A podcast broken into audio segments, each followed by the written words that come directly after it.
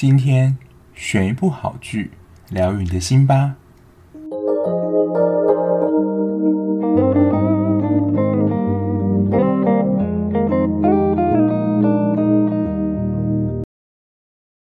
嗨嗨，我是小 B。在今天我在录音之前呢，有一个听众就私讯我说，在一把青那一集有一个地方讲错了，然后他就。非常好心的告诉我，就是也跟大家讲说，如果我在节目有任何口误或是说错的地方，欢迎在就是各大平台，不论你是 Apple Podcast 或是 Mixer 吧或是我的 IG，你想要私讯告诉我说，哎，哪个地方你有讲错，或是你有什么不懂的地方，就非常欢迎的告诉我，真的不会把你们吃的，我会非常感谢你，因为我自己。在录音的时候，就真的是走一个随性的风格。虽然我还是有一些我可能特地会想要讲的内容，但基本上我也不太希望用念稿的方式，就是在录我的 podcast。因为录着录着，可能就是不论是我可能会睡着，那听众听了可能会睡着。虽然我的声音真的是我觉得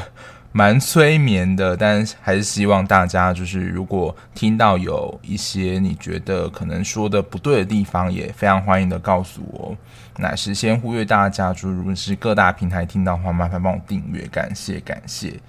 那今天呢要讲的，我觉得是蛮跟上时事的。最近日本的演艺圈最大的新闻，就基本上如果你有在看日剧的话，基本上对这套人物一定不陌生，就是新垣结衣。最近呢，他就跟同剧的演员就是新演员，就是闪婚，就是月薪娇妻，就是今天要讲这一部剧的 CP 成真啦。因为最近不是疫情的关系吗？然后就有看到一些梗图，就是说，就是说世界看好了台湾如何在两个礼拜之内将三节疫情降到没有确诊的案例。然后有人就马上发明了梗图，就是说。新演员如何在一下子抢走了一亿人的老婆？都看到这个梗图，真的觉得超好笑的。不过还是提醒大家，最近疫情真的是非常严峻，就是没事的话就好好待在家追剧、看电视就好了，减少在外移动的机会。那新垣结衣会有国民老婆的称号，就是今天要讲这部《月薪娇妻》开始。其实我对于这两个演员的印象也是从这一部才开始的，而且对新演员印象也是在这一部建立的，因为他后来就有演 MIU 四零四嘛，他在里面那个发型还有他整个的气魄，我就觉得跟他在《月薪娇妻》里面的反差真的很大。那新垣结衣的话，其实我蛮喜欢新垣结衣的，但是不至于要有想要把她当成老婆这种感觉，我就很喜欢看她演戏，就是顺顺，然后演技也不错。像他之前有跟松田龙平演，就是无法成为野兽的我们，还有其他一些剧，我都觉得还不错。然后这我不知道已经是不是成为一个指标了，就日本只要是知名的影星结婚的话，日本的股市明天都会大跌。像之前石原聪美结婚的时候，就是隔天股市大跌。然后我看到有人做一张图，我觉得超好笑。他说新垣结衣结婚的话，可能。隔天东京交易所就倒闭，就是冲击程度更大了。然后事实上啦，就是隔天日本的股市好像真的下跌两百多点，所以这些对于这些股民来说，可能真的也产生了一个蛮大的心理冲击。回到作品本身，这一部。月薪娇妻其实它是漫画改编的作品，它的原名是“逃避虽可耻但有用”，这是一句匈牙利的谚语。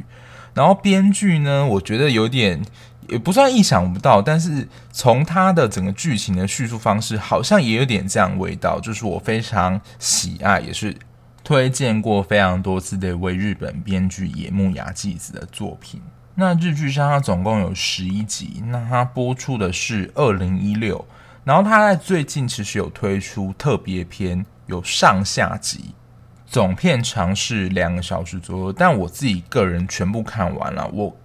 个人觉得以精彩程度来说，看本片就好了，后面的特别篇比较像是一些延伸的故事，但是步调来讲，我觉得有点太快了，有一些细节其实没有讲得太清楚。不过当初在播映的时候，这部《月薪娇妻》引起了非常广的讨论度，也是因为它在里面的议题其实是冲击我们原有蛮大的价值观了。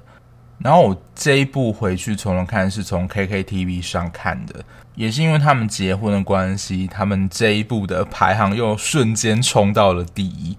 记得当时玄彬跟孙艺珍认爱的时候，《爱的迫降》也是重新冲回 Netflix 前十名。这种震撼性的消息或新闻，就会引起观众想说。他们在里面到底发生了什么事情？然后，如果原本就已经是他们的粉丝的话，就会重新的回味这部作品。那我就是属原本就有看过的观众，然后重新的回味一下他们在这一部里面的剧情到底是怎么样。那月薪娇妻呢，就是在讲森山美丽，新垣结衣饰演这个角色。他是一个临床心理研究所毕业的学生，但他一直找工作的过程一直非常不顺遂，然后就一直长期的担任派遣工啊。可是说实在，工作也不顺利，在两个职员里面，他也是会被裁掉那一个。然后在他爸爸介绍下，找到一个认识的 IT 工程师金琴平匡，就是新演员饰演这个角色，他找来就是请他来做居家的清洁。然后我觉得这个角色设定呢，真的我不确定这是一个刻板印象还是怎么样。就工程师他把他设定的就是一个非常一板一眼，然后非常木讷的人，然后他也非常的害怕跟人接触。他在连要付美丽薪水的时候都是采用预付的方式，因为如果美丽打扫不如金奇所想象的话，他只要把钱先预付。然后他就可以跟他说：“那你下次不用来，就也不用再碰到他。”很怕当面直接跟他说你不用来了。结果没想到呢，美丽她一直都做得很好，所以就被金奇留用下来。但公司的同事啊，就一直问金奇到底没有结婚。然后其实金奇对他自己来讲啦。他觉得说结婚好像根本不在他的打算里面，甚至连想都没想过。不过接下来这件事就可以看出金崎是一个多么会精打细算跟理性的人。他就计算说，如果结婚的话，包括煮饭、零用、零零总总加起来，其实会比他一个人自己住还有各项费用来讲会比较划算。所以他就对美丽提出一个契约型的婚姻，他们并没有真正的结婚。我在猜，可能是美丽的户籍会移到金奇的这个房屋底下，但他们并没有真正的结婚，只是户籍在一起而已。但是在他们实质上来讲，还是雇佣的关系，并没有任何的情感成分。但在对外来说，他们还是会跟大家说：“哦，他们结婚了。”所以美丽呢，就在这个契约婚姻的条件之下，就一起跟金奇平匡住在一起，展开了接下来的。月薪娇妻生活，那在当初啊，这部戏会引起一个极大的讨论，就是我现在要讲的第一个，算这一部戏的一个看点，就是家庭主妇到底要不要执行，就是要付钱给家庭主妇这件事情。因为传统观念就会觉得说，我觉得可能是华人的根深蒂固，或者是父权思想，就做家事啊，或者。整理家务都是身为妻子这个身份，老婆应该要做的工作，这是你应该要做的事情。比较早的工作结构可能也真的是比较男主外女主内这样分配。可是现在二十二十一世纪，大部分的家庭都是双薪家庭，所以如果有家庭的工作事务，基本上都是平均分配。那如果你问我说，我个人的观点是怎么样？就是家庭主妇要不要支薪这件事，就我纯粹是我个人观点啊。就如果你把他当成是一个管家，管家你请他来是要打理家务啊，然后整理一些杂事等等，你还是要付钱给他。他也是出动他的劳力跟心力在做这件事情，不然回到家中会有这么干净的房子，然后有饭菜可以吃吗？是从天空上，就是你跟神明许愿下来，哦，请赐我一个房子，然后好吃的晚餐，当然不是啊，一定要有人做这些事情。所以如果你真的说要知心的话，我个人觉得也是蛮合理的啊。不然我觉得就会变成你要说血汗工厂嘛，因为他们是雇佣关系嘛。然后如果你没有付钱给他的话，就等于说他真的是在做功德了。不然就会像就是他在比较后面，美丽他成为一个管理市场的一个顾问吧。然后那边的当地市场就付了一个超低的最低薪资给他，就真的他就提出一个异议说：“你们根本是在剥削劳工吧？”不过家事这件事情到底要怎么分配呢？其实没有标准答案。我觉得就是伴侣之间彼此自己协调。因为在剧情里面，他其实就有提到，美丽她妈妈其实她就是比较喜欢做家事，所以她在家事方面就会多做一点。那她爸爸呢，就是其他事情会多做一点，因为他们在剧中感情是蛮好的。我还蛮喜欢美丽妈妈在剧中说的一句话，她说：“即使是夫妻，就是感情也是要经营的。”因为夫妻也是两个陌生人的结合，不像一开始的家人一样，能够有很大的包容度。很多事情都是需要沟通协调，然后感情也是要经营的。所以他们两个老伴之间呢，就是也在找一个生活的平衡点。那对于双方都不喜欢的家事，我想就是平均分配。因为在剧情后面，他们两个的工作形态都有一些改变了，所以呢，他们在家事的分配上也有不同的调整。而且这个调整不是说一次到位就调整好了，他们经过大概三四次的调整，才找到一个他们能够在这个家中两个人都比较满意的工作模式。像是房子原本里面有一些区域是分配给美丽要打扫的，可是打扫出来的结果金奇不满意啊，后来金奇就自己主动跳出来说：“好，那这部分就增加。”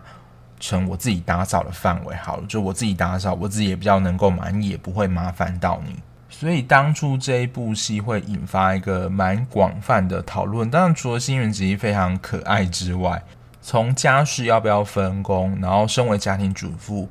丈夫是不是应该知心给她，也因为这样生活化题材，所以我觉得在当时的人气真的还蛮高的。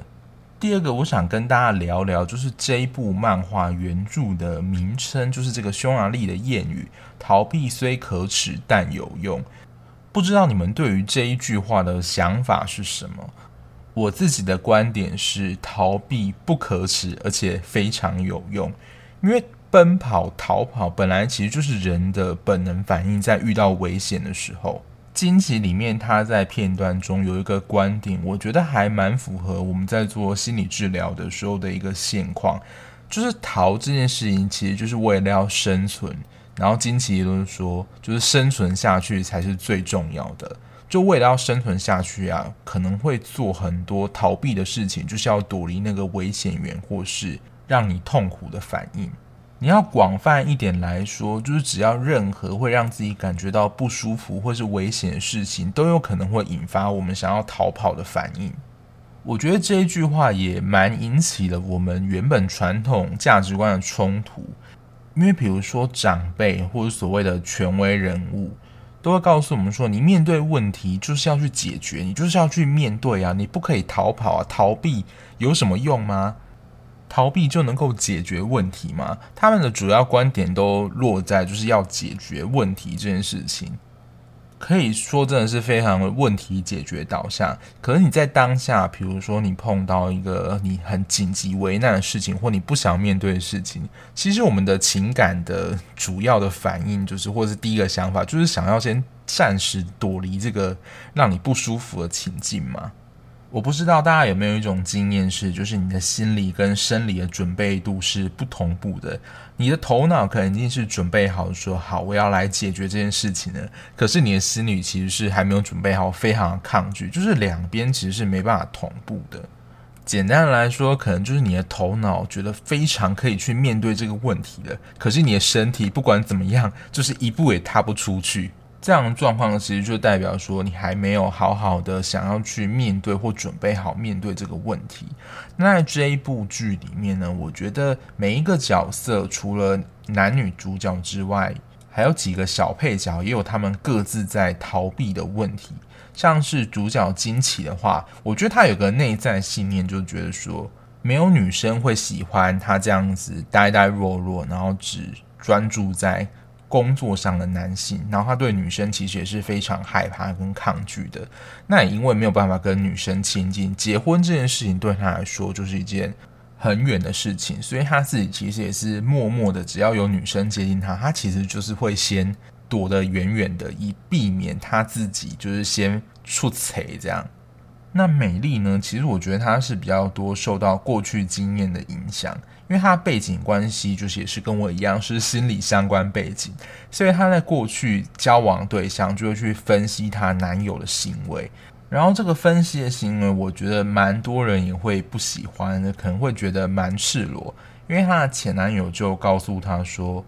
你这样分析我的行为就是自作聪明。”这件事情对美丽的打击也蛮大的，然后这件事情呢又重现在他跟金奇一开始相处的时候，就让他在找话题，然后他就突然的不小心的分析起就是金奇的过往的行为，还有他为什么会变成这个样子。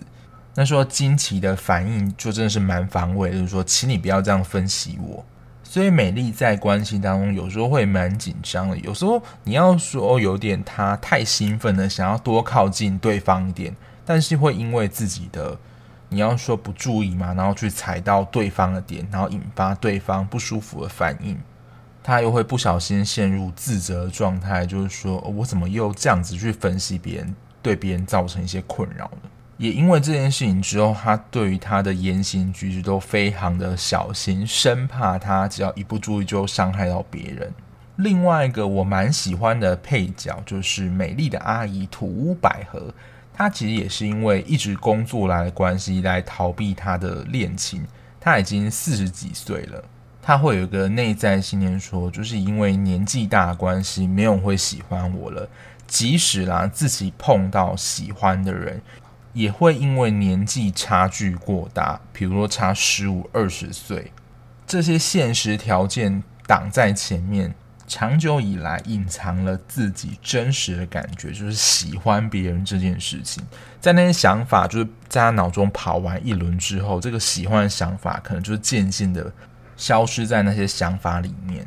在这部戏里面，我觉得还有一个蛮值得探讨议题，就是被需要的感觉这件事情。因为我们会觉得我们自己是被需要的，会产生我们对自己的价值感，就觉得我是在这个世界上是有用的。那他们其实，我觉得这三个角色里面的一个心理状态会是这样子，就是他们害怕被拒绝，就是被别人拒绝，然后别人的拒绝呢，刚好了印证了他自己觉得他自己不好的这个假设，他自己是没有人爱的，所以他就产生很强烈的自我否定。某个层面来说，的确就像他在剧情里面有提到，这可能是一种比较低自尊的状态，或是比较自卑的状态。这个主题我待会聊的时候会再跟大家多分享一些。第三个我想跟大家聊的就是这一部剧的风格，就被网友戏称说这一部片子变成两个人结婚前的纪录片，因为这一部的拍摄风格其实蛮生活化的，而且两个人内心戏很多。而且三不五时会美丽，然后突然变成那种节目受访的来宾，那种素人的综艺节目，就说，呃，你对于这件事有什么看法？这种片段。那刚刚讲到，就是两个人内心戏很多，主要讲一下下面这个片段。就土百合有一次就安排了他们两人去住一个温泉旅馆。那个旅馆在订房间的时候，百合就跟旅馆说，他们要张双人床，因为他们在外人面前就是夫妻嘛，但他们其实在家中是分房睡的，就是金奇他就睡在房间，然后美丽呢他就睡在客厅，所以基本上不会有两人同床共枕这件事情。而且金奇的同事在知道说他要跟美丽去温泉旅馆旅游时候，还给他一盒壮阳的蛇药酒。结果呢，金奇去泡澡的时候，美丽不小心踢到他的包包，然后发现这个壮阳的药酒。然后美丽开始内心戏就开始非常多，就说：“大家会不会发生一些越矩的行为？”因为他们在签订契约的时候，应该是有说明说，基本上他们就是雇佣关系，不会有其他情感上或者是肢体上的接触。不过在这件事情之后呢，他们搭火车回程的时候，金奇呢就冷不防的亲了美丽一下。回到屋内的时候，美丽就想说这个亲是什么意思？因为他们之前没有任何的火花，然后在做事情的时候也都刻意的保持距离，所以美丽是真的很不懂这个亲吻到底是什么意思。因为他们之前的举动都是蛮正常的，所以。美丽就是想说，金奇也要为了这个亲吻而道歉吗？还是美丽她自己误会什么？就是其实金奇对她是有意思的，但是她没有发现，就是非常多的内心小剧场。这一部剧的拍摄风格就是这样，我觉得就是蛮生活化的，所以也才会被大家戏谑称为这根本是他们两个在交往时候的纪录片吧。不过，据就是新闻稿的官方说法是说，他们是在拍 SP 的时候才渐渐擦出了火花，但实际上真相就是只有他们两个人才知道吧。不过，我不知道大家会不会有一个疑问，说为什么两个这么看似不搭嘎，然后离非常远的人，为什么会渐渐产生就是恋爱的感觉？在心理学上啊，有一个效果。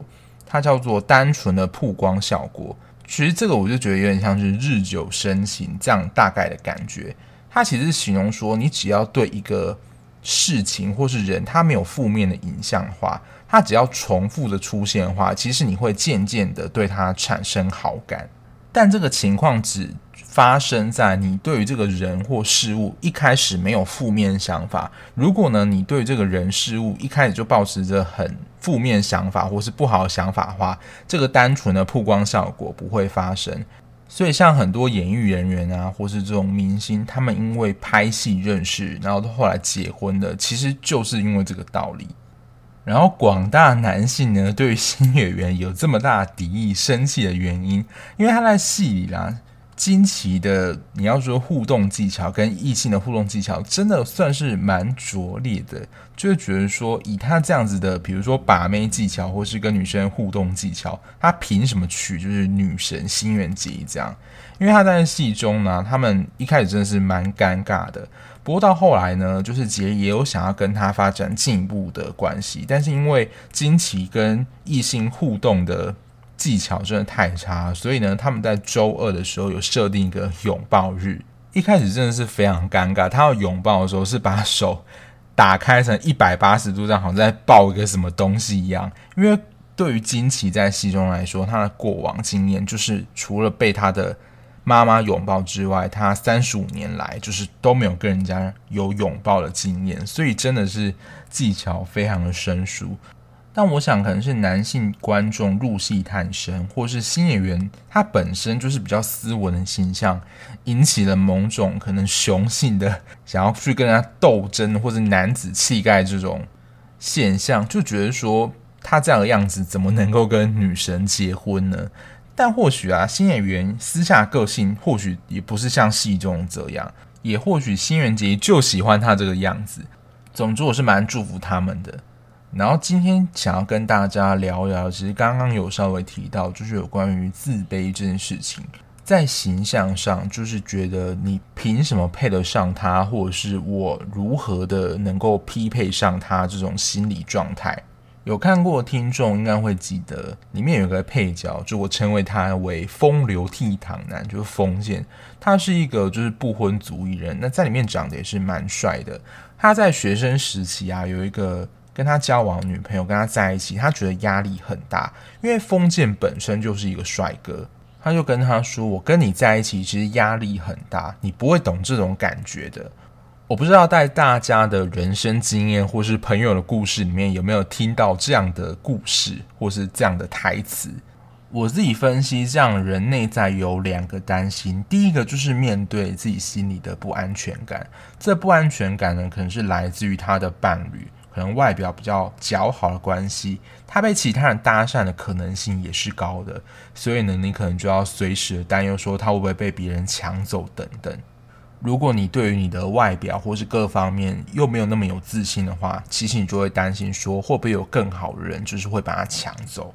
当然还有另外一个算是特殊的因素，就是你跟他的感情价值观是不是一样的？因为的确有些人就是会因为外表比较姣好的关系，他就会有比较多的选择机会，所以呢就会形成就是到处留情的这种类型。你要说是渣男渣女吗？那如果你没有办法接受这样关系的话，那他绝对也不会是你的真命天子或真命天女。但首当其冲还是要面对的，就是心里的不安全感。然后第二个呢，就是有一种 too good to be true 的这种感觉，因为可能在过去自己的经验里面都是非常挫败的，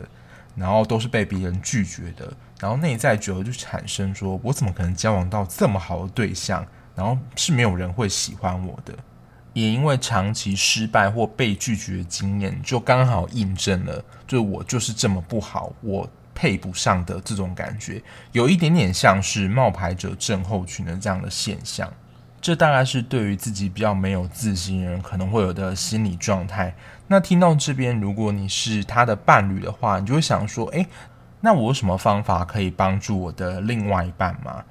第一个其实就是要让你的伴侣感受到足够的安全感。这安全感呢，当然就是你对他的信任，还有就是你对他的忠诚啊，这些都会让他感受到说，呃，你不会去拈花惹草，你不会离开他等等。然后再来就是需要长时间的鼓励他，让他知道说，就是他是足够好的，能够跟你。在一起，你要说配得上你嘛？但就是其实是两个人在一起是不会有这样的差别的，因为对于比较没有自信的人，他其实会不断的检视，然后去自我的怀疑，这个历程不会只经历过一次而已，所以他可能会不断的反映说：“我真的足够好吗？我真的配得上你吗？”